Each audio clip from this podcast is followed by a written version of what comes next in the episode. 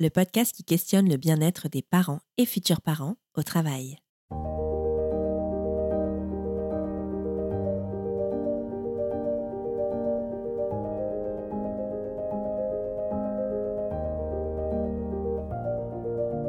À l'arrivée d'un bébé, de nombreux parents peuvent ressentir un large éventail d'émotions, allant de la joie, de l'excitation, à la fatigue et à l'anxiété.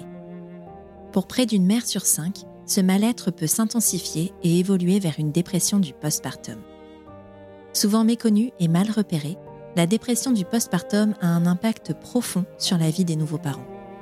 Ce fut le cas pour Chloé, maman d'une petite fille de 5 ans. Elle nous raconte.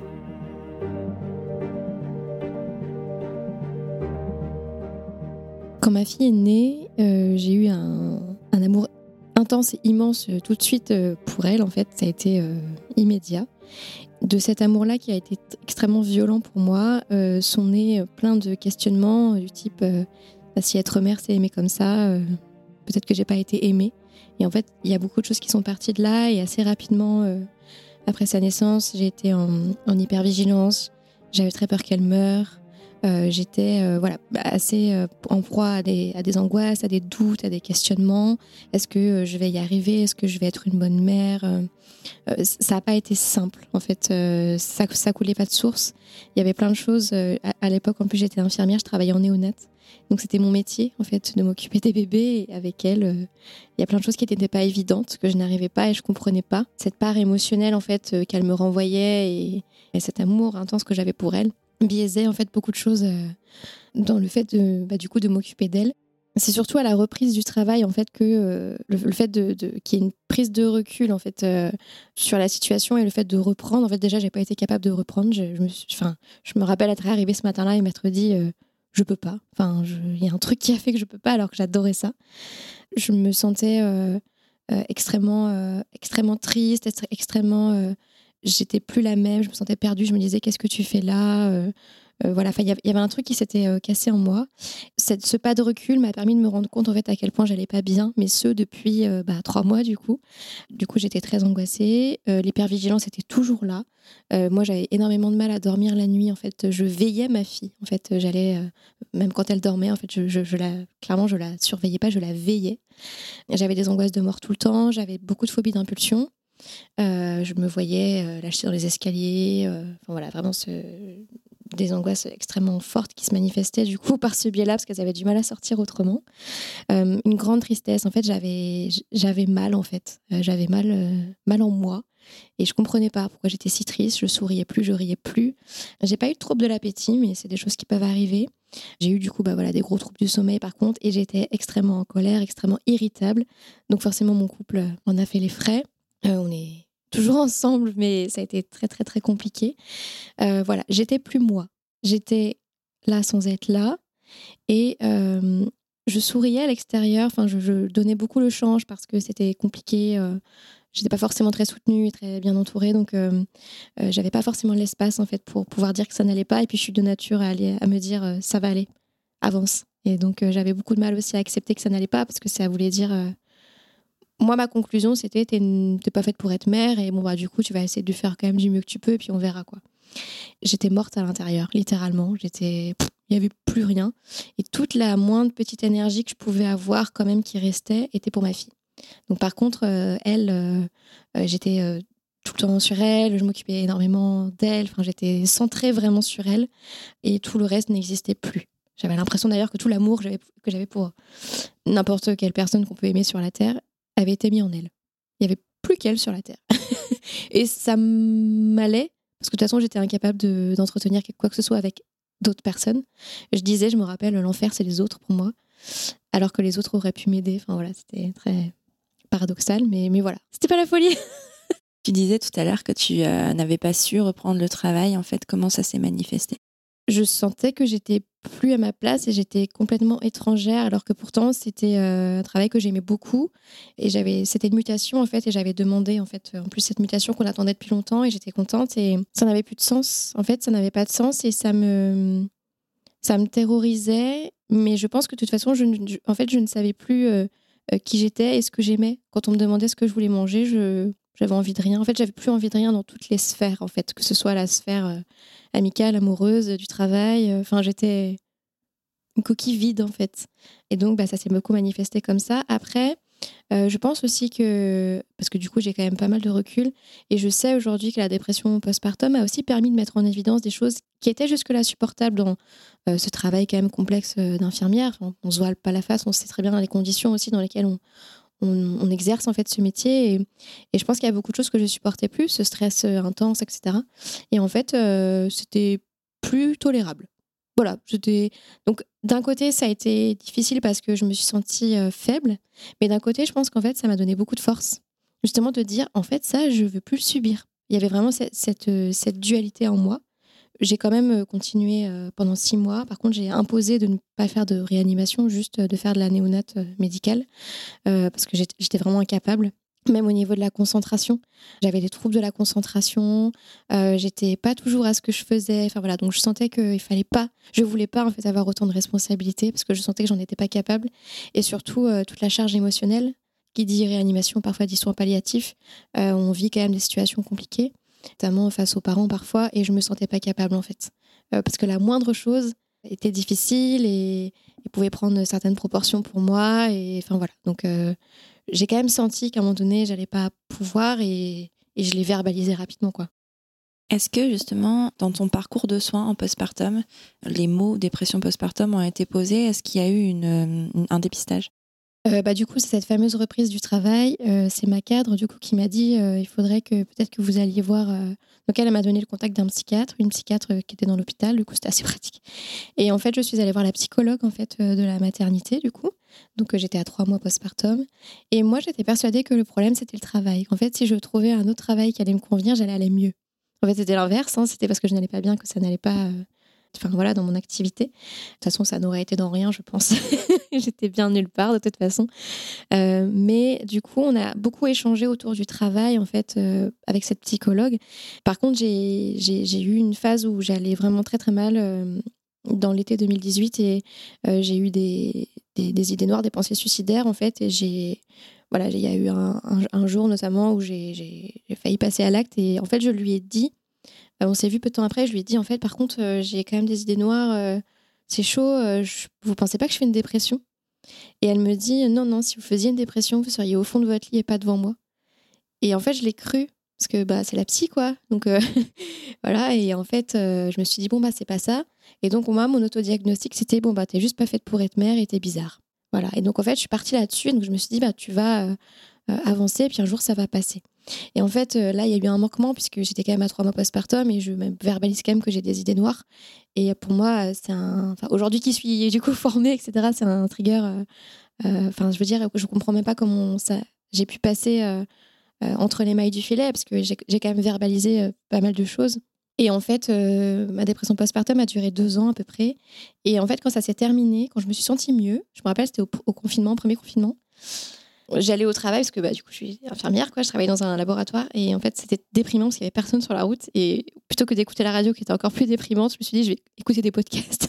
Enfin voilà il y a des choses qui m'ont énormément parlé. Un monde s'est ouvert à moi et j'ai commencé à, être à vouloir être en quête d'informations pour comprendre en fait ce qui m'était arrivé. Euh, c'était quoi là le, TGV que je m'étais pris en pleine poire euh, pendant deux ans? C'était quoi qui avait failli me détruire en fait à ce point là euh, qui m'avait fait perdre mon sourire qui est pourtant peu la marque, ma marque de fabrique, quoi. Et en fait, euh, j'ai vu qu'il y avait des mots, que ça existait, que la dépression postpartum existait, qu'il y avait euh, une association qui même euh, militait fortement pour ça et qui pouvait accompagner les femmes, Maman Blues, j'ai regardé leur site de long en large en travers j'étais hyper en colère de me dire mais c'est pas possible. Pourquoi est-ce qu'on me donne les prospectus de Pampers à la maternité et pas ça alors que ça ça m'aurait été utile? Enfin quand j'étais dans le cosmos et que j'avais même pas la force d'aller chercher l'information en fait. Et puis je savais même pas que je pouvais chercher une information par rapport à ça parce que je ne savais même pas que quand on devenait mère on pouvait ne pas être heureuse en fait. Clairement, j'en étais là et en plus je culpabilisais parce que je me disais mais Chloé, en plus, c'était ton métier. Moi, j'ai fait euh, de la maternité, de la suite de couches. Euh, je connaissais le baby blues, mais la dépression postpartum, je n'en avais jamais entendu parler. Euh, même pendant mes études d'infirmière, j'ai regardé mes cours il n'y a pas longtemps. C'est pas quelque chose qui était mentionné. Clairement, je ne la connaissais pas. Et donc, j'étais assez en colère qu'on m'ait pas informée, que voilà, qu'on m'ait pas plus aiguillé aussi et qu'on met pas orienté comme il fallait.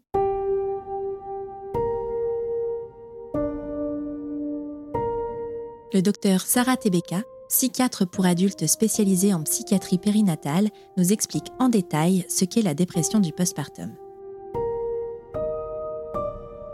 La dépression du postpartum est une maladie dépressive qui débute dans les premiers jours, les premières semaines ou les premiers mois qui suivent l'accouchement. Globalement, on peut considérer que la période va jusqu'au 1 an, voire aux 2 ans de l'enfant. 10 à 20% des femmes qui accouchent vont développer un épisode dépressif, donc une dépression, dans les mois qui suivent la naissance de l'enfant. Et là, les derniers chiffres français représentatifs de la population française, en tout cas des femmes qui ont accouché au printemps 2021, à partir de l'enquête nationale périnatale, retrouvent que 16,7% des femmes françaises ont développé une dépression à deux mois de leur accouchement. Ces chiffres très élevés de dépression du postpartum, ils sont retrouvés à travers le monde entier. Ils n'ont rien de spécifique à la population française. Et ça s'explique parce que, encore une fois, la période euh, du postpartum est une période de grande vulnérabilité pour les femmes, avec toutes les modifications biologiques, psychologiques, sociales qu'on a déjà décrites précédemment dans le podcast. On a remarqué qu'il y avait un premier pic de la dépression du postpartum précocement, donc avec une apparition à six semaines, huit semaines postpartum, vraiment à l'arrivée de l'enfant. L'enfant est arrivé, puis la femme rapidement va se déprimer. Il y a un deuxième pic qui est plus tardif, plutôt autour de neuf mois, un an, où les femmes ont repris leur activité professionnelle et où la conciliation entre leur vie familiale et leur vie professionnelle devient assez difficile à mener. Quels sont les signaux qui doivent alerter concernant la dépression du postpartum? Alors la dépression du postpartum, comme la dépression au cours de la grossesse est marquée par de la tristesse et une perte de plaisir. C'est des choses qui sont assez difficiles pour les femmes à évoquer et source d'une culpabilité très importante. Là encore, on retrouve souvent en avant des symptômes physiques tels que la fatigue, les troubles du sommeil ou des douleurs. Et enfin, très souvent est associée de l'anxiété et des ruminations autour de la capacité maternelle. Est-ce que je vais être une bonne mère? Est-ce que je fais correctement? Est-ce que je suis capable de gérer les pleurs de mon enfant, de les comprendre, de l'accompagner. Et enfin, il y a un dernier symptôme qui est extrêmement fréquent qu'on appelle les phobies d'impulsion. Et ça, c'est la peur de faire mal à son bébé, du passage à l'acte. C'est un symptôme qui est extrêmement fréquent et là aussi extrêmement culpabilisant pour les femmes. Donc il faut pouvoir aller aussi rechercher ce symptôme. Quels sont les facteurs de risque d'une dépression du postpartum? La dépression du postpartum est multifactorielle. Elle repose sur à la fois la précarité, le fait d'être isolé en particulier, les antécédents psychiatriques à la fois familiaux et personnels, en particulier le fait d'avoir une dépression ou un trouble anxieux, et de façon plus générale, les événements de vie stressants vécus en période périnatale, c'est-à-dire au cours de la grossesse et puis à la naissance de l'enfant. Je pense en particulier à une grossesse qui se serait pas déroulée comme, comme attendu ou à un accouchement qui aurait été particulièrement douloureux, à un enfant qui aurait des problèmes de santé à la naissance, ou à des difficultés professionnelles, particulièrement des conflits avec l'employeur, le fait que on ne retrouve pas son emploi comme attendu, une rigidité, des conflits avec les collègues, mais également dans le couple, le fait qu'il y ait des conflits, un manque de soutien du partenaire, un partenaire absent, voire même des violences conjugales. Comment soigne-t-on la dépression du postpartum? La prise en charge, là encore, elle est pluridisciplinaire, elle est multifactorielle. Et là, ce qui est très important, encore une fois, c'est le dépistage des femmes, puisqu'on estime que 50% des femmes qui présentent une dépression du postpartum ne sont pas dépistées et donc ne bénéficient pas de prise en charge.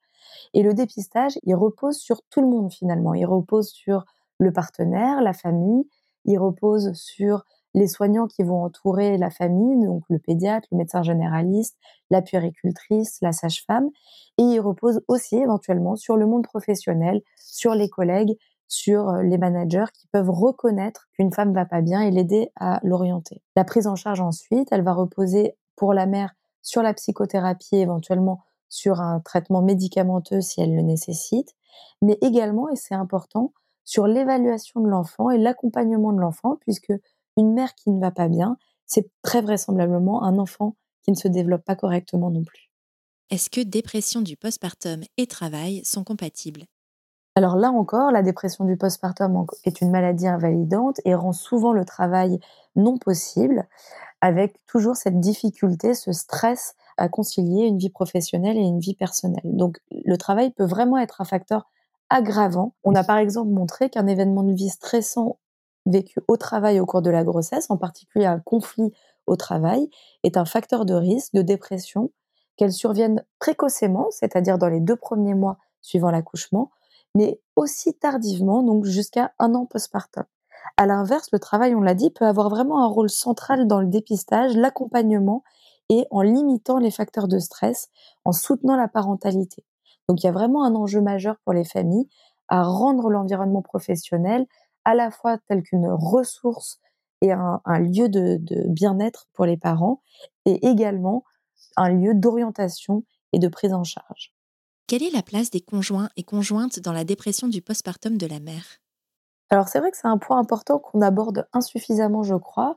Les conjoints ont un rôle central parce que d'une part, euh, si ils sont présents, soutenants, on sait que c'est un facteur protecteur et d'évolution de, bons pronostics pour les femmes qui souffrent d'une dépression. Concrètement, hein, quand euh, le conjoint est présent, il va les aider à sortir la tête de l'eau. À l'inverse, évidemment, si le, conjoint ne va pas bien lui-même, qu'il a lui-même une dépression, bah, c'est un facteur aggravant et donc c'est très important. Et il y a vraiment une thématique émergente qui était très taboue jusqu'alors, autant euh, dans la société que pour les soignants, c'est la dépression du père, la dépression paternelle. Or, on sait que finalement, ça concerne 6 à 8 des pères, donc c'est loin d'être anecdotique. Et c'est très important d'avoir en tête que les pères aussi vivent ces bouleversements, peut-être moins biologiques, mais euh, au niveau social, sociétal, au niveau professionnel, au niveau psychologique, c'est des bouleversements tout aussi importants pour le père que pour la mère que d'avoir un enfant. Et donc, c'est très important de, les accompagner aussi et de les surveiller également. Comment la dépression du postpartum se manifeste chez les pères? Alors là aussi, hein, c'est une dépression, donc avec éventuellement de la tristesse, de la perte de plaisir. Très souvent, c'est des dépressions qu'on décrit comme étant plus irritables, c'est-à-dire que l'irritabilité va être au premier plan, avec éventuellement davantage de colère. Et puis des troubles du sommeil qui sont mis en avant. Éventuellement, on retrouve également des conduites à risque, et en particulier des conduites d'alcoolisation qui sont plus fréquentes lors de dépression paternelle. Est-ce que le congé paternité est une des solutions pour accompagner les mères en postpartum et pour réduire la dépression des pères? Il est vrai qu'on a en tête que les femmes manquent parfois de soutien et que ce manque de soutien, cet isolement, euh, est un facteur de risque de la dépression euh, maternelle.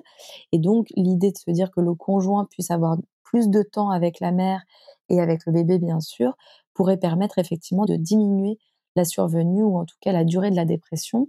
Et c'est d'ailleurs ce qui a été montré par une étude française menée par Maria Melchior très récemment. L'allongement de la durée du congé du second parent a un enjeu aussi assez important finalement dans la l'égalité homme-femme au travail puisque finalement chacun va avoir un temps d'absence un peu prolongé lorsque un enfant arrive dans la famille. Depuis le 1er juillet 2022, un entretien postnatal précoce est obligatoire pour les jeunes mamans. Charline Gaillot, sage-femme libérale, nous explique son intérêt.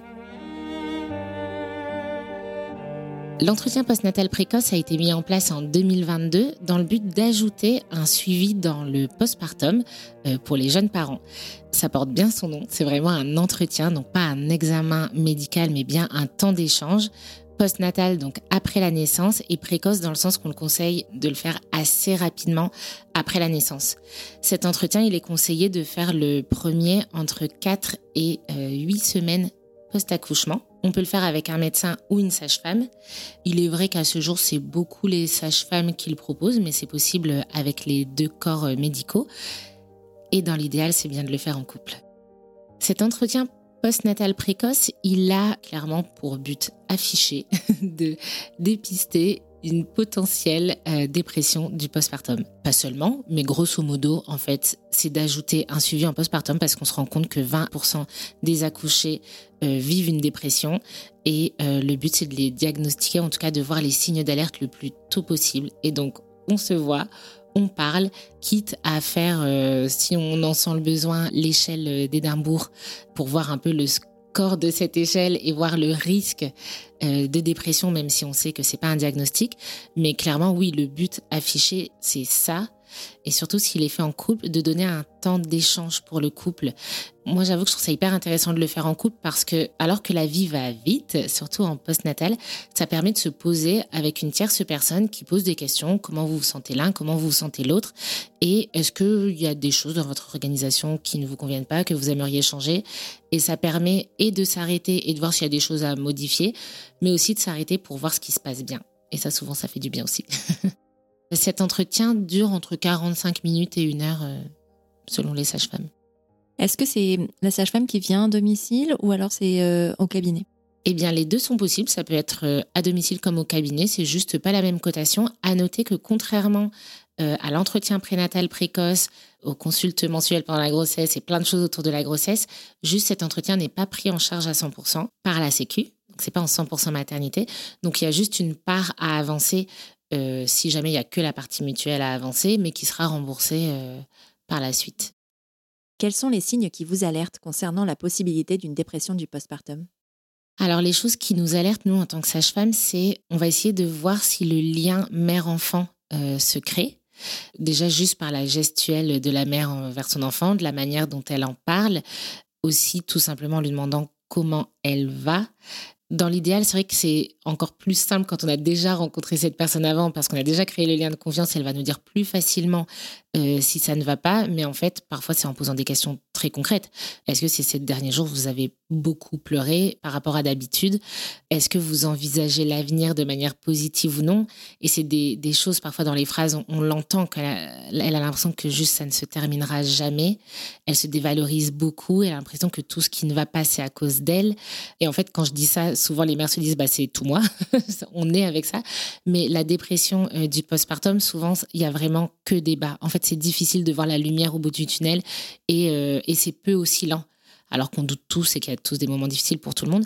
Et bien évidemment, on essaie aussi de prêter attention à comment va son conjoint, vu que la dépression postnatale, ça peut être également euh, chez la personne qui n'a pas accouché.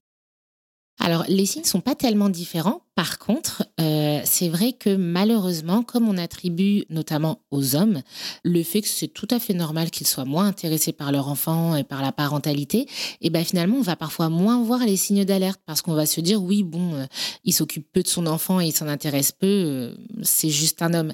Bah non, pas forcément en fait. Il y a plein d'hommes très très très investis et si ça étonne sa partenaire qu'il soit peu investi en postpartum alors que vraiment elle pensait que ça allait être le cas, et ben parfois ça peut être un signe d'alerte. En fait, un désintéressement. Euh, c'est aussi essentiel de profiter de ce temps-là pour parler de euh, comment s'est passé l'accouchement pour les deux.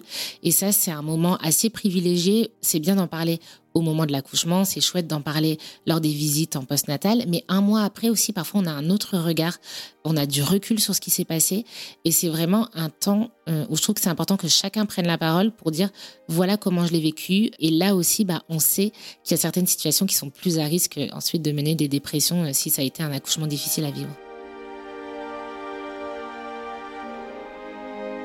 Quand il y en a un, le coparent a un vrai rôle à jouer dans le dépistage et la prise en charge de la dépression du postpartum de la mère. Frédéric, papa de deux filles et marié à Julie, a accompagné son épouse dans cette épreuve. Il nous partage son point de vue des dents.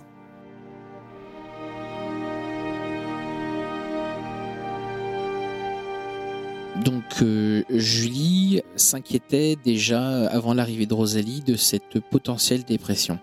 Est-ce qu'elle l'a senti venir? Est-ce que c'est le fait d'être sage-femme et, peut-être euh, de voir régulièrement euh, des mamans en détresse qui lui ont pas donné l'idée, mais en tout cas soumis l'idée que ça pouvait lui aussi lui arriver, je ne sais pas.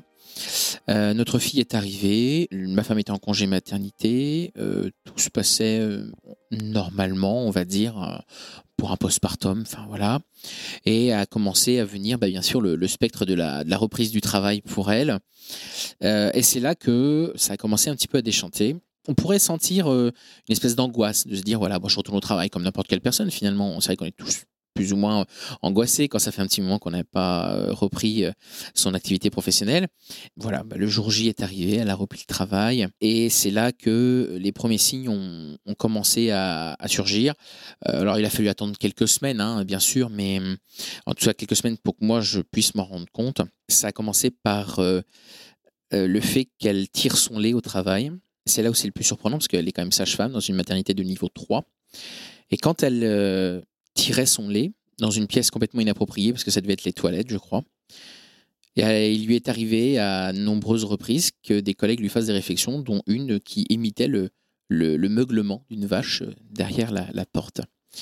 C'est un détail, mais c'est un détail qui, moi, à l'époque, m'a mis dans une colère très profonde. Je me suis dit, mais c'est pas possible. Enfin, vous êtes sage-femme entre consoeurs. Euh, alors même si c'était pas forcément une sage-femme derrière, c'était peut-être une auxiliaire, je ne sais plus. Mais j'ai dit, tu te rends compte quand même, euh, ça va trop loin. J'ai dit, il faut que tu vois avec ton encadrement.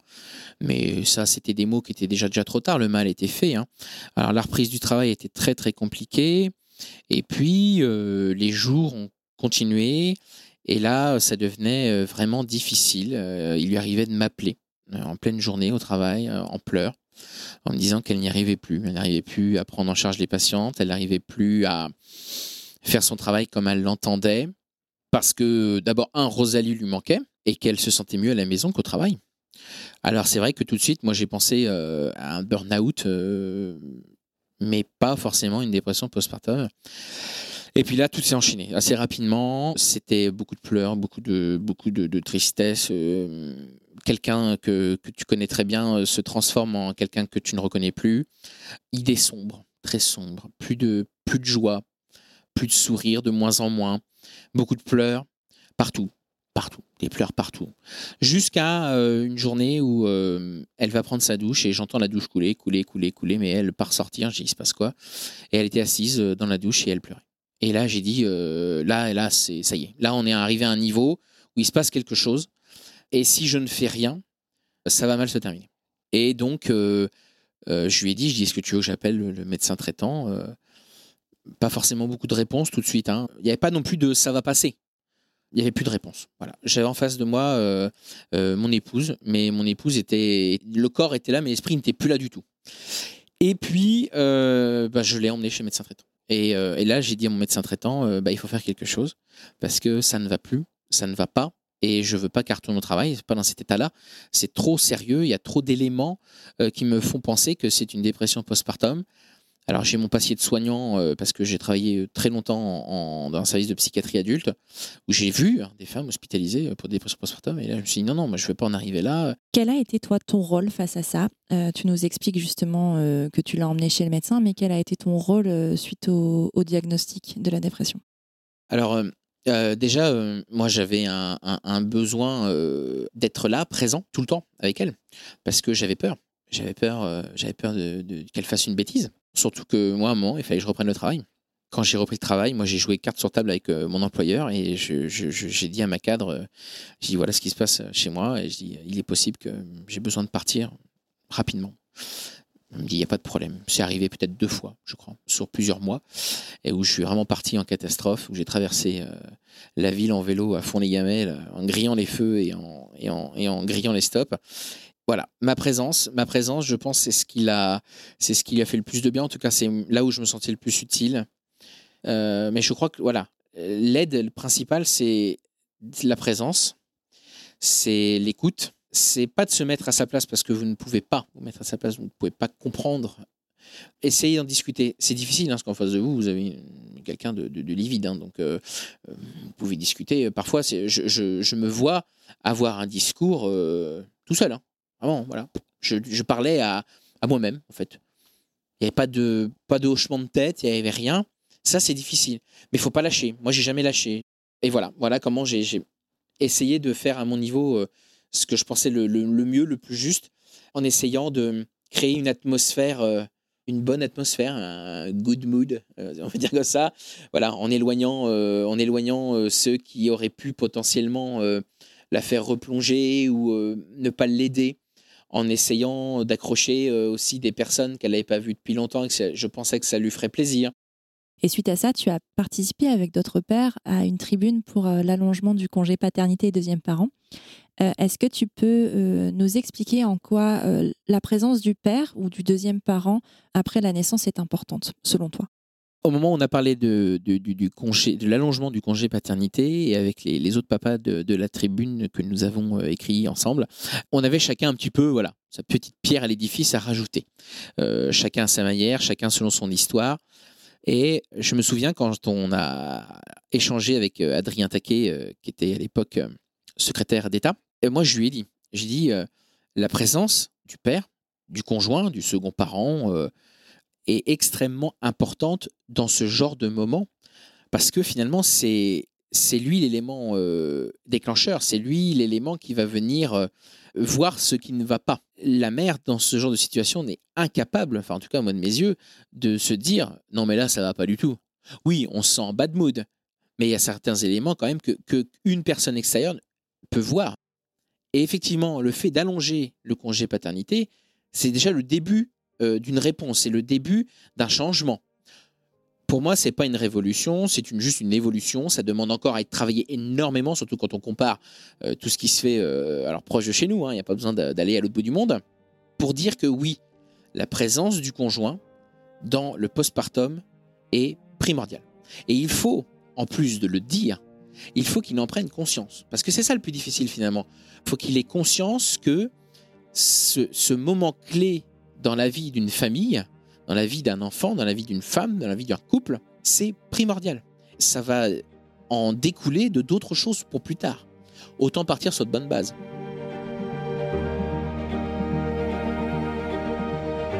Dans le prochain épisode, nous reviendrons plus en détail sur la question du congé de paternité et d'accueil de l'enfant, et notamment son impact sur la santé des parents. PASS est un podcast réalisé dans le cadre du projet européen Pathways to Improving Perinatal Mental Health, porté en France par le Centre collaborateur de l'OMS pour la recherche et la formation en santé mentale, un service de l'EPSM Lille Métropole. Rendez-vous sur votre plateforme d'écoute habituelle pour vous abonner au podcast et ne manquer aucun épisode. Si vous êtes en détresse ou avez des pensées suicidaires, si vous voulez aider une personne en souffrance, vous pouvez contacter le numéro national de prévention du suicide le 31 14.